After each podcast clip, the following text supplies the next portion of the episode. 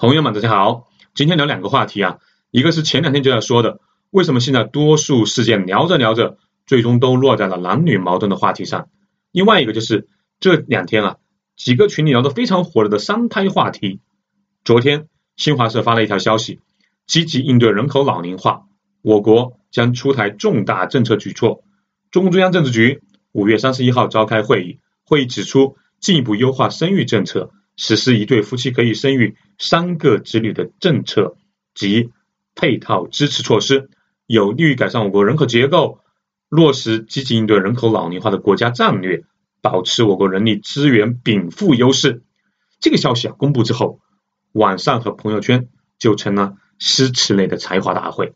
随便说几个啊，三个孩子，四个老人，五万房价，六天工作，七张嘴巴，八点回家。九零生人十分辛苦，还有人发对联的啊，上联一个家庭两个夫妻生三个孩子养四个老人，下联早八上班晚九下班，十费十分力气还百万房贷，横批一生。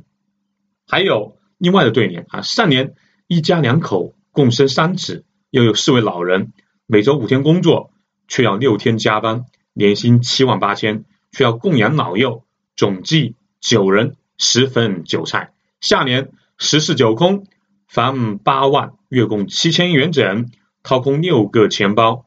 早上五点起床，共睡四十三分，还完房贷，余额还剩两元，一身负债。横批多多益善。从网上和朋友圈啊反馈来看，目前大家的压力到了一个阈值了。前几里面聊到过一个概念，就是。当下中国最大的矛盾是外部环境很恶劣，要求中国加速；而内在的实际情况是要求中国减速调整，需要尽快解决内部的问题了。那内部的最大问题是什么呢？人口老龄化、少子化和财富或者说资源分配的问题。昨天的三胎政策刚好激起了大家的情绪。关于三胎政策啊，我说几点。晚上朋友圈揽着说。生不起的这一批人，包括我这样的啊，包括苏胖在内，我猜国家其实并没有指望我们，因为真正的有钱人和真正的没钱人才会倾向于多生。对于真正的有钱人，教育费用再高，那也是有天花板的，多生一个孩子啊，一年也就多投入几十万而已，对他们来说问题不大。对于没钱人来说，那生孩子就像买彩票一样。多生一个，也就多一双筷子；但是多一个人，就多一点希望。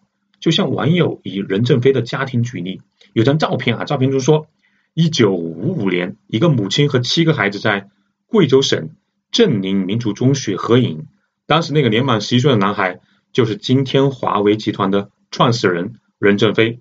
图下面啊有这么一行字：一定要多生，怎么也能捡出一个好的来。也就是说。对于贫困家庭多生的成本不大，收益其实放在现在来看，就是因为过了那个只要肯干敢干就能跨越阶层的阶段了。可是相比于低成本，那还是值得一搏的。唯独对中间这批有点小钱又不是很有钱的人来说，就是所谓的白领或者小中产吧，会比较尴尬。说的更透一点，对于富人，通过政策让他们。就是更容易的生孩子，可以刺激消费，从而有助于财富的再分配。对于底层人口，他们多生，一方面是希望呢，能拥有更多的人口，维持世界工厂和运转；更重要的是，让这个社会啊存在有动力、源源不断往上爬的新鲜血液。因为对于任何一个国家，底层向上攀爬这种动力，都要大过首层的中产。所以说，这次放开三胎，主要针对的人群就是顶层和底层。富人承受得起生娃的压力，部分穷人呢选择躺平生娃赌概率。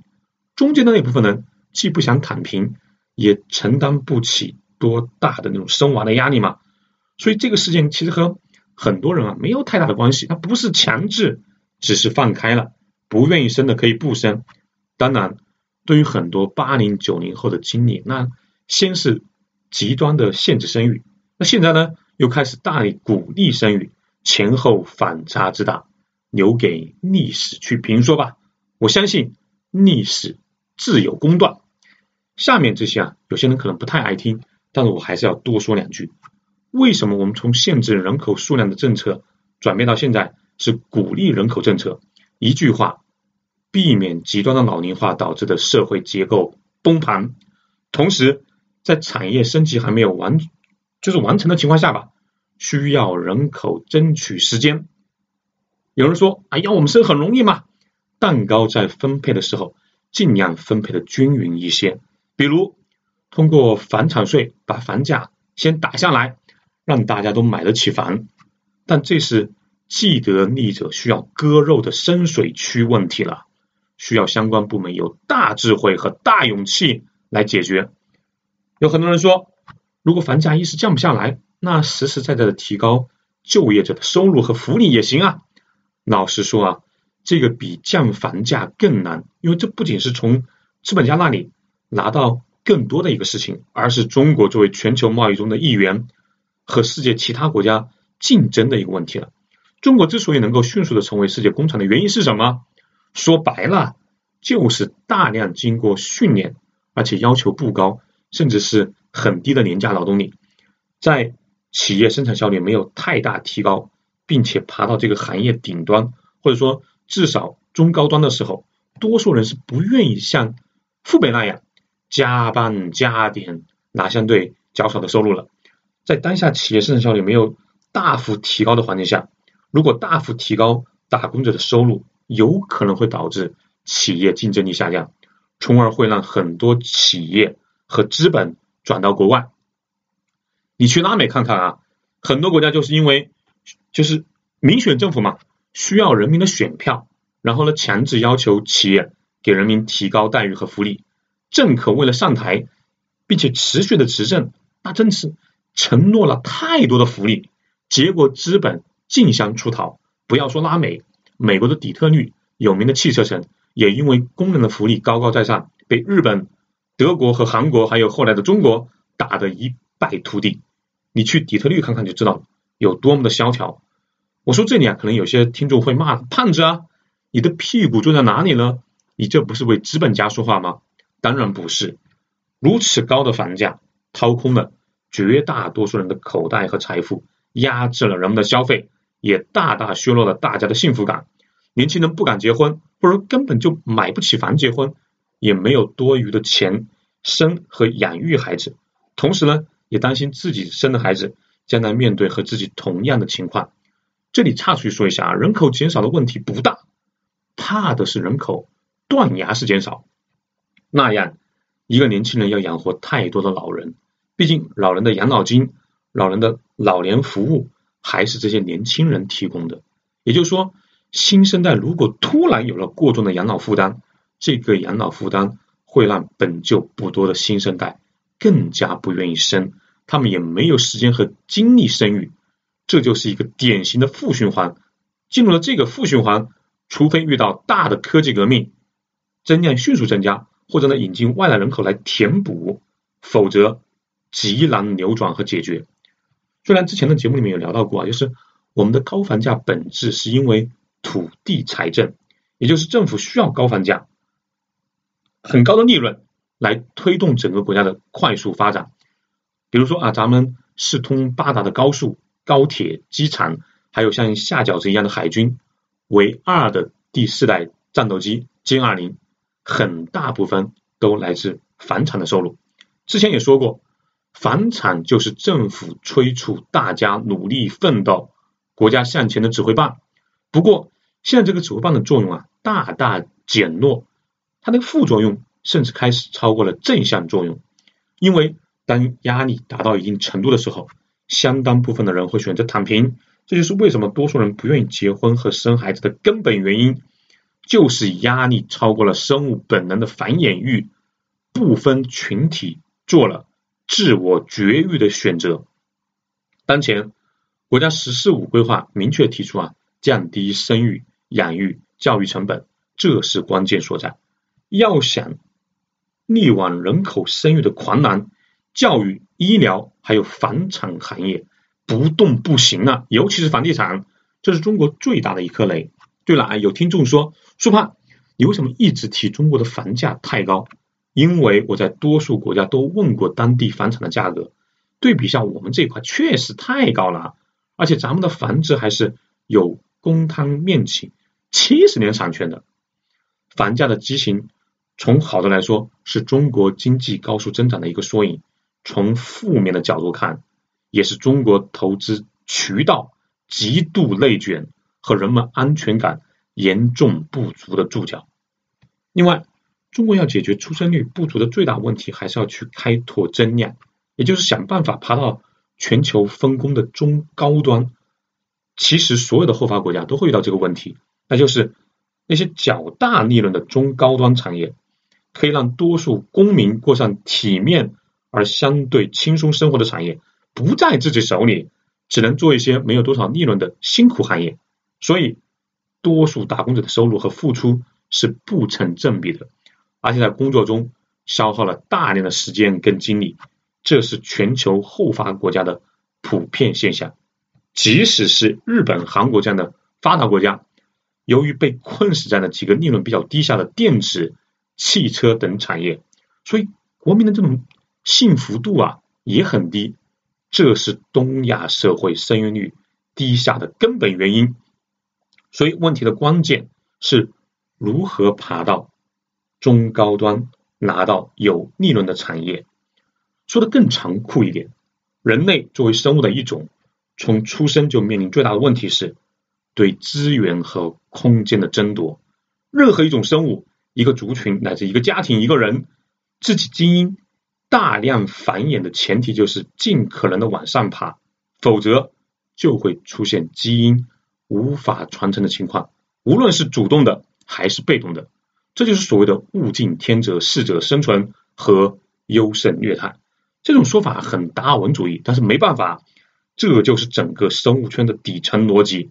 在一个国家内部还好一点，我们应该呼吁尽量提供公平的环境，尽量给予弱者更多的照顾，以便维护社会的稳定，防止出现反人类、反社会的恶性事件。可是，在和外国或者说不同文明的竞争的时候，联合国。不会，也没有能力要求强者给予弱者更多的照顾，提供更多的公平，这是不现实的啊！相反，国际社会是弱肉强食的法则处处可见。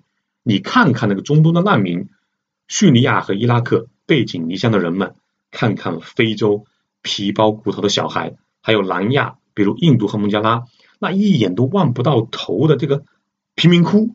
所以我在前集里面多次提到过。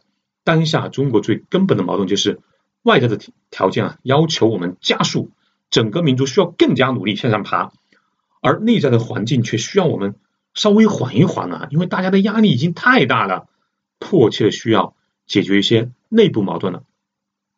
甚至可以说这样一个判断啊，如果在内部矛盾大爆发前，我们在恶劣的国际环境下能爬到国际产业分工和贸易的中高端，把持住那些。高利润的行业，我们的货币也和美元、欧元一样，可以收割或者说部分收割全球其他国家。那么中国大部分的问题就迎刃而解了。当然，同样其他的国家就会有更多的问题。可是，如果外部没有大的突破，也就是蛋糕没有做大的时候，内部的矛盾就爆发了。那这个结果是如何的？没有人知道，也没有人敢想象。因此，为了避免出现这种，赌博的现象发生啊，现在有序的解决一些内部矛盾，应该是大概率会发生的事。这也是为什么政府现在开始高度关注房价、教育和医疗这三块，期待有更多实质性的利好。本来啊，今天说两个话题呢，一个是三胎和生育老龄化的话题，另外一个是为什么现在几乎所有的社会问题都要扯到两性对立的上。时间关系呢？关于两性对立的话题，我先说一个结论：当下两性矛盾突出有四个原因：一、攀比文化下资源不足带来的焦虑感；二、有些人刻意带节奏的结果，把资本和打工者的这种矛盾啊，巧妙的转变成了中低层两性的对立，而且营销号因为自身盈利的原因，通过炒这个两性话题啊，吃人血馒头。第三个，在中国过度的打破和否定传统文化和社会经济快速发展带来的冲击，导致中国女性对于男性的要求啊，其实是高于国外同等条件的女生的。第四个。中国还有部分极端的大男子主义者和田园女权的群体，他们共同的特点是，传统中国和西方价值观中，他们都只选择对自己有利的那一部分，而忽视需要承担的那一部分，或者说的更直白一点，就是好处我要占，责任你来担。上面这四点是中国两性矛盾对立的根本原因，具体的我们明天再细聊。好，欢迎来关注视频带你看世界节目。我们一起走过五百期，欢迎留言和转发节目。对旅游、文化、投资感兴趣的朋友，欢迎加舒胖的微信号：幺八六二幺八九二六零五。下期见哦。